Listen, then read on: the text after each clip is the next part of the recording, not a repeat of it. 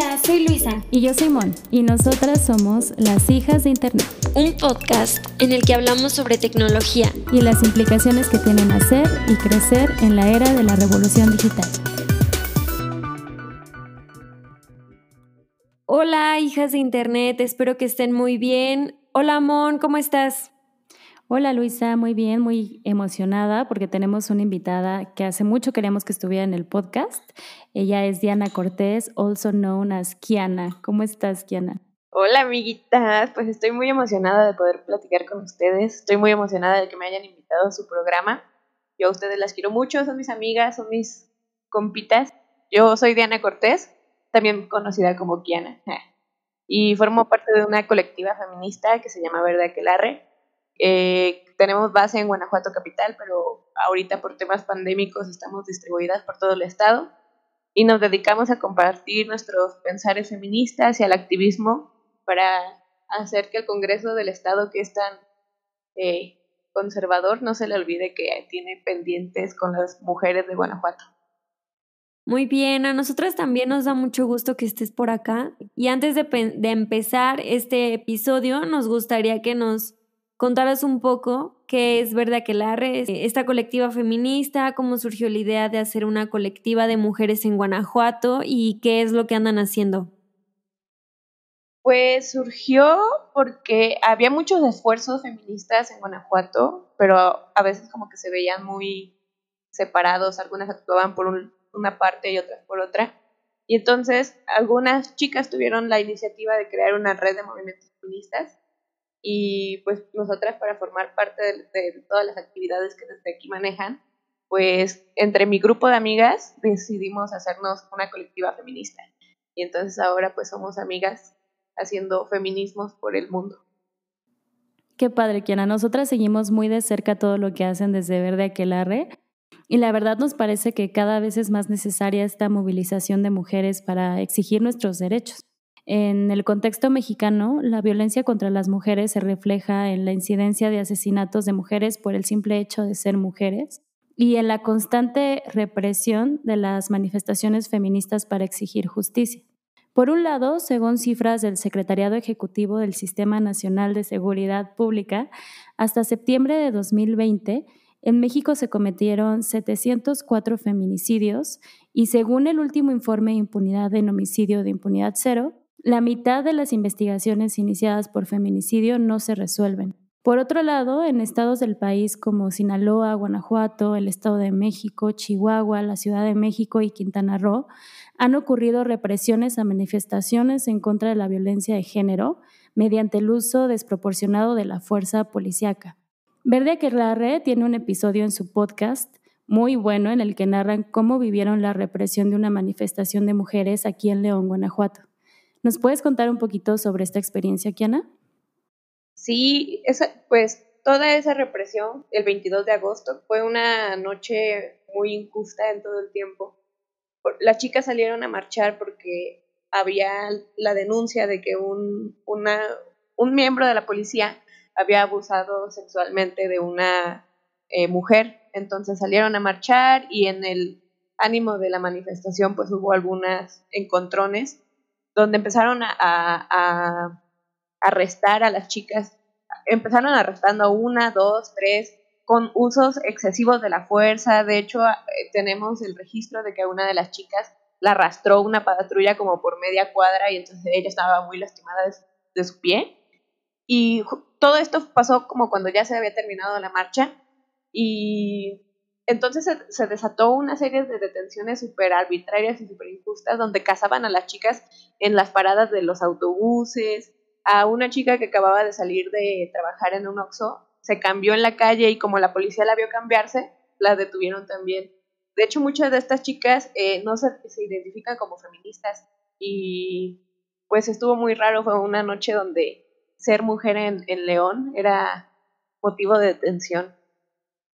Sí me acuerdo haber visto toda la movilización en redes, pero también una de las cosas que me sorprendió es cómo pudieron identificar a las chicas que estaban detenidas y darle seguimiento prácticamente durante toda la madrugada, ¿no? Sí, pues fue una tarea muy muy difícil. Lo que hicimos fue comunicarnos entre nosotras, empezar a buscar en, en todas partes como quiénes eran las que estaban detenidas. Mucho lo hacíamos por redes, preguntando como, oigan, ya identificaron dónde están sus amigas, oigan, ya saben dónde están. Y otras se aventaron el acompañamiento físico ahí afuera de las oficinas de CEPOL hasta que todas salieron. La última creo que salió como a las 4 de la madrugada y todavía acompañaron a otra de las chicas al hospital a presentar una denuncia porque también tenía una situación de abuso sexual policíaco y entonces el acompañamiento duró como un día entero. La verdad es que estuvo muy, muy, muy, muy feo. Esa noche sí estuvo. Todavía yo la recuerdo y se me revuelve el estómago. Pero también me pongo a pensar en las implicaciones que tuvo que pues estuviéramos muchos ojos, muchas personas al pendiente de lo que estaba pasando. ¿no? Sí, sí hubo una movilización en redes sociales muy importante que logró hasta cierto punto pues que el tema fuera tendencia nacional dos días y que pues no pasara a mayores, ¿no? Si así supimos dónde estuvieron las chicas y sí se hizo público y creo que en un país como México, donde hay muy pocas consecuencias cuando pasan este tipo de cosas, la opinión pública es como la única solución ¿no? ante tantos problemas. Así es, en el episodio anterior sobre bienestar digital hablamos sobre cómo las mujeres estamos expuestas a distintos tipos de amenazas y violencias, tanto en el mundo físico como en el mundo digital. Por esto, las mujeres vivimos distinto el Internet y la conectividad. Según datos del módulo sobre ciberacoso del INEGI, el 24% de la población de 12 años o más que utilizó el Internet en 2019 fue víctima de ciberacoso, siendo las mujeres el grupo que en mayor medida experimentó una situación de ciberacoso. Los tipos de ciberacoso más frecuentes son las insinuaciones o propuestas sexuales, el contacto mediante identidades falsas, mensajes ofensivos y la recepción de contenido sexual. Me imagino que ustedes en todo este tiempo de la colectiva quien han tenido también que lidiar con pues este tipo de amenazas, ¿no? También sabemos que el contexto nacional es delicado, pero el contexto en el estado de Guanajuato lo es aún más, ¿no? O sea, eh, los altos índices de violencia en general y contra las mujeres, pues también nos hace un poco más vulnerables, ¿no? Sí, claro, pues es que los espacios virtuales también replican todas las prácticas patriarcales. Entonces, desde las violencias simbólicas o que podríamos denominar como no tan directas, por ejemplo, el, las insinuaciones, el, las amenazas, los insultos, pues crean un ambiente hostil para las mujeres. No sé si ustedes hayan notado, pero yo siempre veo que cuando alguna mujer expresa su opinión, por ejemplo, en Twitter, los ataques son súper misóginos la mayoría de, de las veces. Hacen descalificaciones basadas en nuestros cuerpos, en que somos mujeres. De hecho, yo tengo una anécdota aquí para contarles porque una vez hace muy poco fui blanco de estos ataques de los grupos antiderechos. Estábamos en el contexto en que el Congreso del Estado estaba discutiendo una eh, reforma para la despenalización del aborto en Guanajuato. Entonces, los grupos antiderechos pues Guanajuato es muy pequeño, ¿no? Y ya nos conocen, nos tienen muy ubicadas. Y presentaron ellos una captura de pantalla con un tweet súper descontextualizado mío de mi cuenta personal. Me responsabilizaban de las pintas que ocurrieron en León. De hecho, pues yo no vivo en León, ni tengo como contacto ni movilización en León. Y me responsabilizaban de esas pintas. Borraron mi arroba y dejaron mi nombre de usuario. Pero pues mi nombre de usuario era como muy especial y me podían identificar de, muy fácil. Entonces me acuerdo que ante este ataque muchas de mis amigas se cambiaron el nombre en Twitter y se ponían el mismo nombre que yo, entonces había muchos usuarios llamados iguales para que no fuera tan fácil encontrarme y atacarme. Fue algo muy bonito, o sea, estaba recibiendo ataques y amenazas, pero al mismo tiempo veía la solidaridad y la movilización entre mujeres y fue como un recordatorio de por qué estamos haciendo lo que estamos haciendo. Sí, esto que dice Kiana de que la violencia a las usuarias en redes sociales sí es súper cierto. Yo lo veo también en las mujeres que están metidas en la política, porque las atacan de manera eh, directa a sus cuerpos, ni siquiera es como a sus pensamientos. Entonces eso me parece lo más misógino y machista y donde podemos ver que las redes no son ambientes tan seguros para nosotras. Pero bueno, justo antes de que empezara el confinamiento, y eso también pues lo hablamos en el episodio de Bienestar Digital, en México hubo un paro nacional y un día después de la marcha del 8M a la que asistieron, según cifras oficiales, 80 mil mujeres, pero algunas fuentes estiman que pudieron asistir tres veces más personas, esto en la Ciudad de México, aunque en todas las ciudades del país se movilizó. Eh, pues una semana después empieza el confinamiento y las mujeres pues tuvimos que buscar nuevas formas de manifestarnos y de exigir nuestros derechos, obviamente sin poner en riesgo nuestra salud ni la de los demás, porque pues sí, al principio fue un confinamiento muy estricto.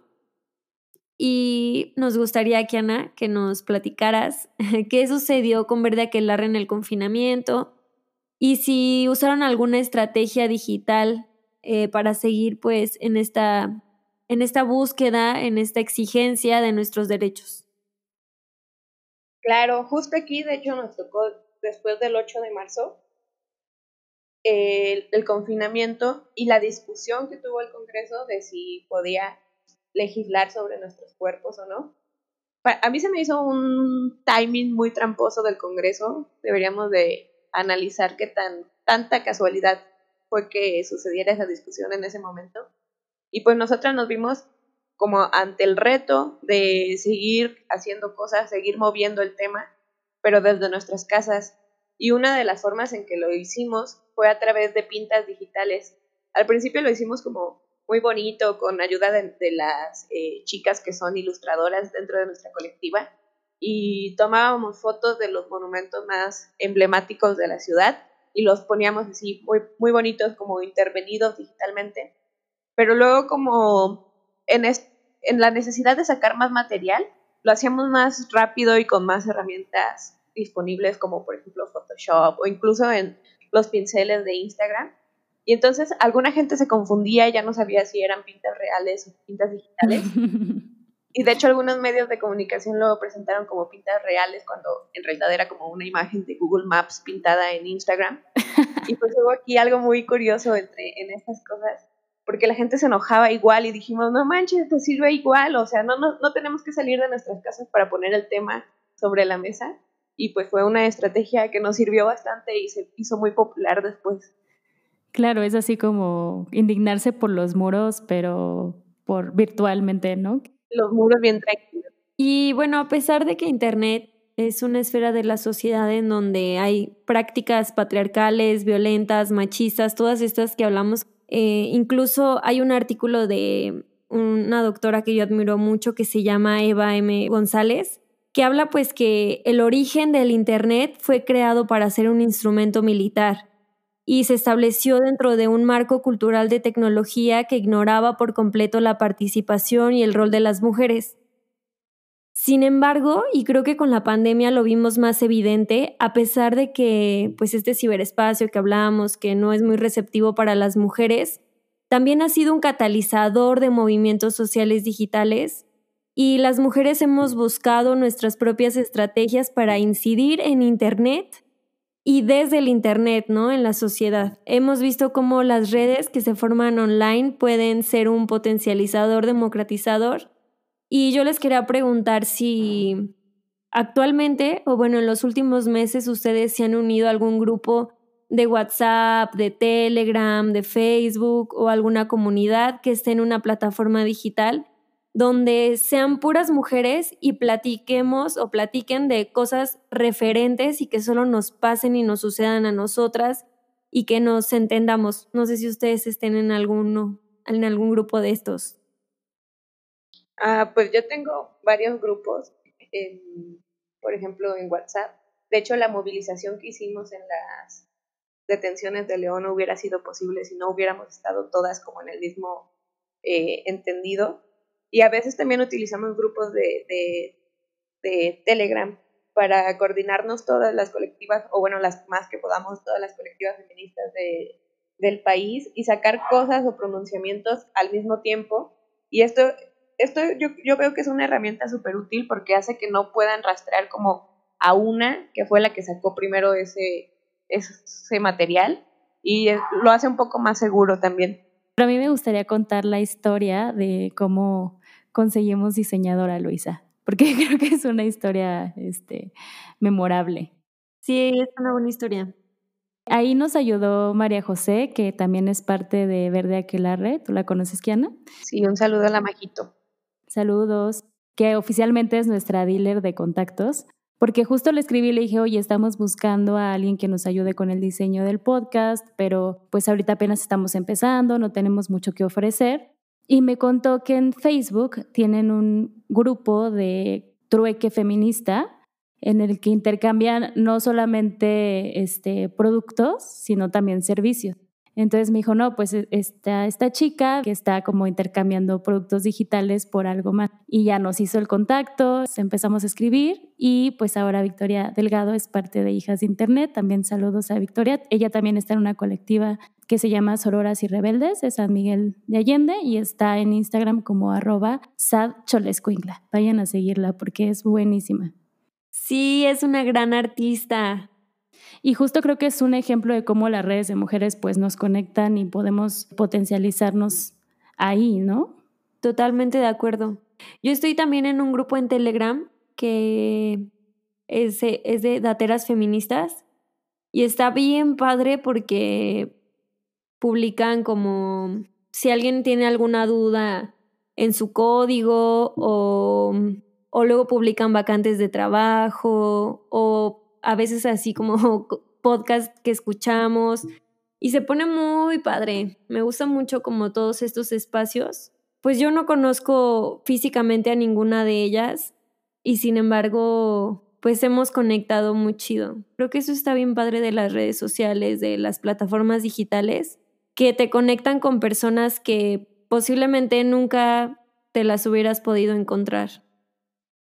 Y ante pues las diversas violencias y amenazas en el mundo físico y virtual a las que estamos expuestas todos los días, las redes de apoyo de mujeres parecen ser los únicos lugares seguros para poder exigir y defender nuestros derechos. Actualmente no contamos con suficientes mecanismos legales que nos protejan una vez que somos vulneradas. Y en el episodio de digitalización contra la impunidad hablamos de que la violencia digital es cualquier agresión cometida a través de medios digitales Actualmente se está buscando la aprobación de la ley Olimpia a nivel nacional. Esta ley busca penalizar con prisión a quien comparta material íntimo sin consentimiento y ya se ha aprobado en 16 estados del país. A pesar de que podemos discutir sobre su diseño, el enfoque punitivista y la poca efectividad en general de las autoridades de procurar e impartir justicia, es cierto que es un primer paso para garantizar el derecho que tenemos las mujeres a navegar libres y seguras en Internet. Sí, Internet también puede ser un lugar donde directamente se dan las agresiones. La violencia digital es muy común en las redes sociales y hasta hace muy poco justamente era muy difícil denunciar y perseguir. Y pues ya hoy por fortuna tenemos estas herramientas en muchos de los estados del país y posiblemente muy pronto en todo México y, por ejemplo, las mismas plataformas, Facebook tiene la herramienta eh, Nunca sin, sin mi consentimiento, que es útil cuando eres víctima de acoso por alguna foto de carácter íntimo. ¿Ustedes han usado esa herramienta? No, yo no sabía que existía. Cuéntanos de qué es. Yo tampoco la he usado, pero más o menos sé generalmente cómo, cómo pasa. Se supone que tú subes tu foto y la revisa un no sé, alguien de Facebook y dice, ok, ya, muy bien, tengo conocimiento de esta foto, entonces cuando alguien la intenta subir, no lo deja en automático, es como de, no, esta foto está protegida por alguien que dijo ser víctima y ya no la puedes subir. Órale, eso está muy, muy bien porque también las plataformas digitales se prestan para difundir contenido sin consentimiento, justo, ¿no? Sí, y pues algún, es, todas las plataformas están haciendo como estos esfuerzos para crear un ambiente más seguro para nosotras. Y pues esto es posible gracias al trabajo de muchas mujeres, muchas mujeres que se organizan para pedir, que se organizan para diseñar estas herramientas. Y también nosotras como usuarias podemos aportar un poquito. Por ejemplo, cuando se filtraron las fotos dolorosas, horribles, eh, súper hirientes del cuerpo de Ingrid Escamilla, y estaban por todo Twitter, por ejemplo, y las usuarias lo que hicieron fue compartir las mismas, eh, compartir fotografías de cosas bonitas que a ellas les parecía como dignas de compartirse, atardeceres, comidas, gatitos, perritos, y le ponían fotos de Ingrid Escamilla. Y esto hacía que ya no pudieras encontrarlas, ¿no? Las buscabas y lo que te salían eran imágenes de otras usuarias. Eso estuvo súper bonito. Yo recuerdo que mi feed estaba yendo de fotos hermosas y justo es lo que tendríamos que hacer ante la pérdida de una persona, ¿no? Como honrar su vida. Ay, sí, yo también me acuerdo de, de ese caso y sí estuvo muy, muy bonito eso de, del hashtag de Ingrid Escamilla. Y pues la verdad que creo que es una esperanza, ¿no? Saber que entre nosotras nos estamos cuidando, que entre nosotras estamos intentando hacer algo porque el Internet y porque el mundo físico sea seguro para nosotras. Sí, yo también he notado que somos las usuarias las que nos organizamos y combatimos estas violencias machistas que se dan en las redes. No sé si hayan visto, por ejemplo, también cuando se filtran eh, nudes de alguien en Facebook. Yo, este ejemplo yo lo he visto en Facebook. Y entonces las chicas empiezan a compartir estados diciendo como, Gracias por cubrirme, pero ya no lo tienen que hacer más. Las fotos que filtraron son las mías. Y empiezan a hacer cadenas así grandísimas de, de chicas diciendo que las fotos son suyas y hace súper difícil que ya se dé realmente con la chica a la que filtraron las fotos. Esto a mí también me parece una gran respuesta feminista a estas agresiones. Yo también me he topado eso en TikTok y Creo que también otro ejemplo que es muy bueno en estos grupos de mujeres es, por ejemplo, cuando nos encontramos una cuenta de Twitter o de Facebook con contenido inapropiado que está filtrando fotos de mujeres o de niños, lo que sea, y que entre todas nos ayudamos a reportar las cuentas y a, bajar, a darlas de baja. Creo que ese también es un ejemplo de cómo eh, las redes de mujeres pueden ayudarnos a luchar contra todas estas violencias. Así es. Y otra cosa que yo también pienso es que en la medida que haya más mujeres desarrollando tecnología, pues vamos a empezar a ver cómo esta brecha y esta desigualdad y esta violencia hacia nosotras se va disminuyendo. Porque entonces si las mujeres somos las que estamos desarrollando y las que estamos creando, vamos a generar contenido que no sea violento y que no sean plataformas que inciten el odio para nosotras. Creo la importancia de que cada vez más mujeres nos involucremos en todo este mundo de la tecnología y del Internet. Sí, yo también creo que como todos los espacios, pues el, Internet también es un espacio político y un espacio que debe ser, debe ser seguro para las mujeres y para todas quienes lo están habitando. Entonces creo que debemos de, ocuparlo, de tomar todos los espacios, no abandonarlos. Cada que alguien abandona como un lugar donde fue violentada, pues es un, una batalla un poco perdida, ¿no?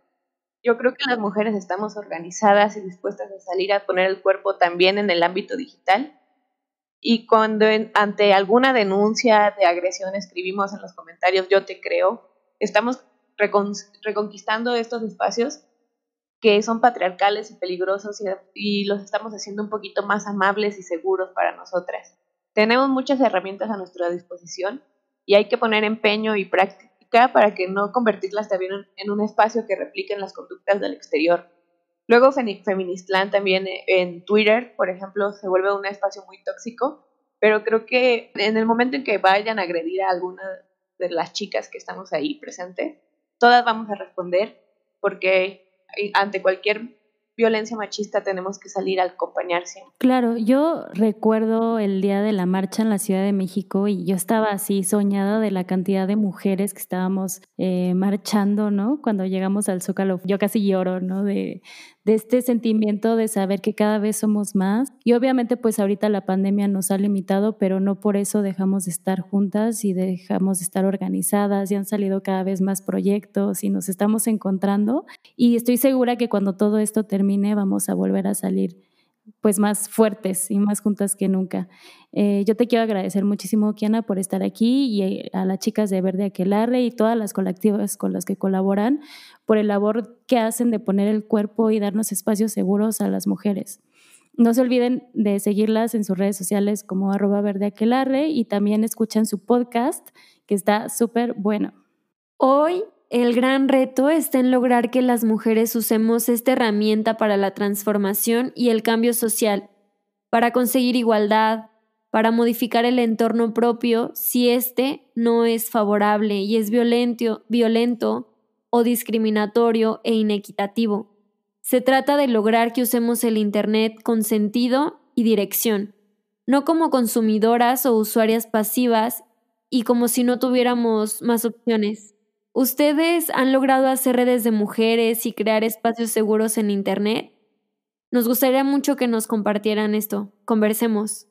Muchas gracias por acompañarnos. Recuerden que nos pueden encontrar en las redes sociales como Hijas de Internet y que en la caja de descripción del podcast dejaremos algunas referencias que utilizamos para el programa.